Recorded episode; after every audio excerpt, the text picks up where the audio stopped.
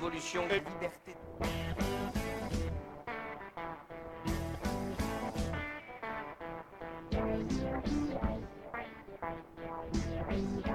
Révolution et liberté.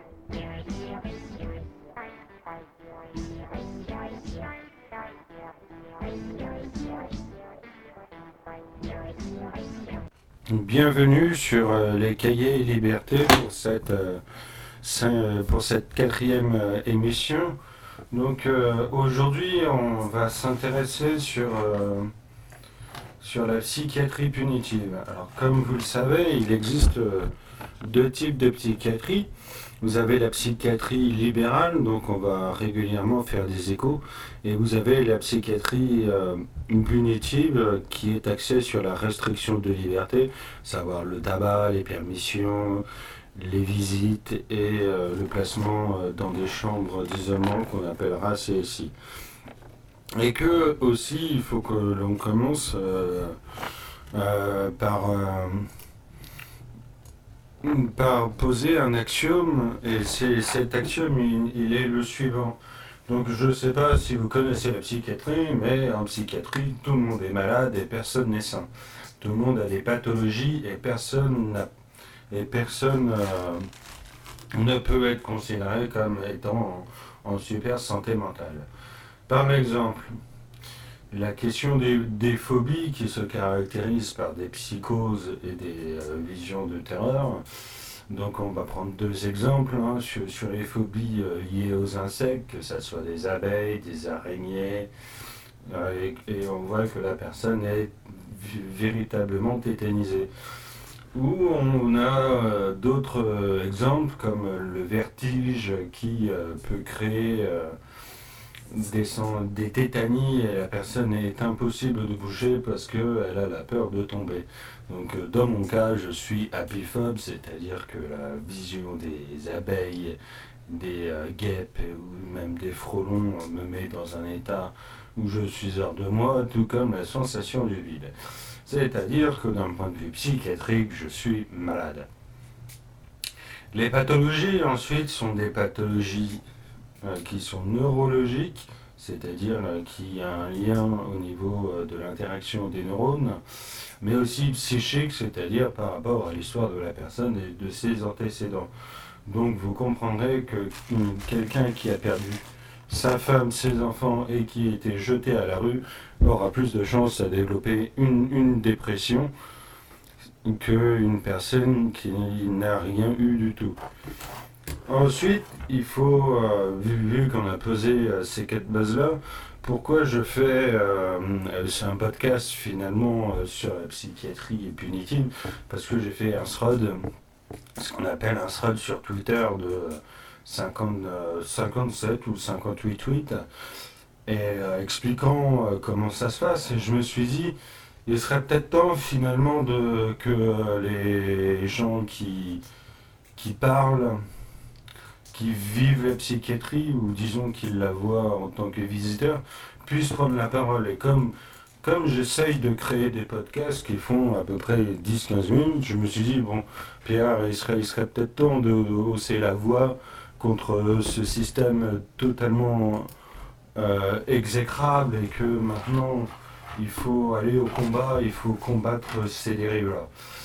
Donc, euh, donc en psychiatrie, on va refaire, repartir sur les bases. Donc de 1830 jusqu'à 1930 à peu près. Et 1930, on avait ce qu'on appelait les asiles psychiatriques, c'est-à-dire des endroits où on plaçait les fous. Ensuite, l'asile psychiatrique vers les années 1930 s'est transformé en hôpital psychiatrique. C'est-à-dire que progressivement, ce qu'on appelait les aliénés se sont transformés en, en patients, puis euh, en patients qui ont retrouvé leur dignité. À savoir que euh, souvent, on, voit la question de la lobotomisation.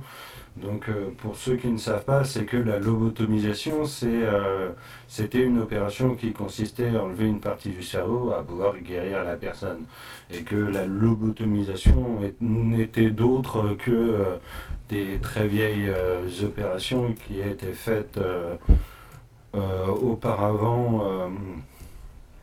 De, au Moyen Âge, euh, ça ne fonctionnait pas, ça rendait euh, juste les personnes gaga. C'est-à-dire, euh, ça, ne servait à rien et les personnes devenaient de vrais légumes. D'où le d'où l'expression je vais te lobotomiser, c'est- c'est-à-dire je vais, je vais te rendre totalement inapte au travail, inapte au machin. Ensu- ensuite, il faut voir qu'il existe euh, deux types de, de camisoles. Donc il existe la camisole chimique avec euh, des sédatifs. Donc on va être sur du Loxapac, sur, euh, sur de l'Imovan, etc. On va être sur une camisole physique, c'est-à-dire avec une contention où la personne va sûrement être placée en CSI, c'est-à-dire dans une chambre d'isolement, afin que la personne euh, puisse euh, redescendre selon son état psychiatrique.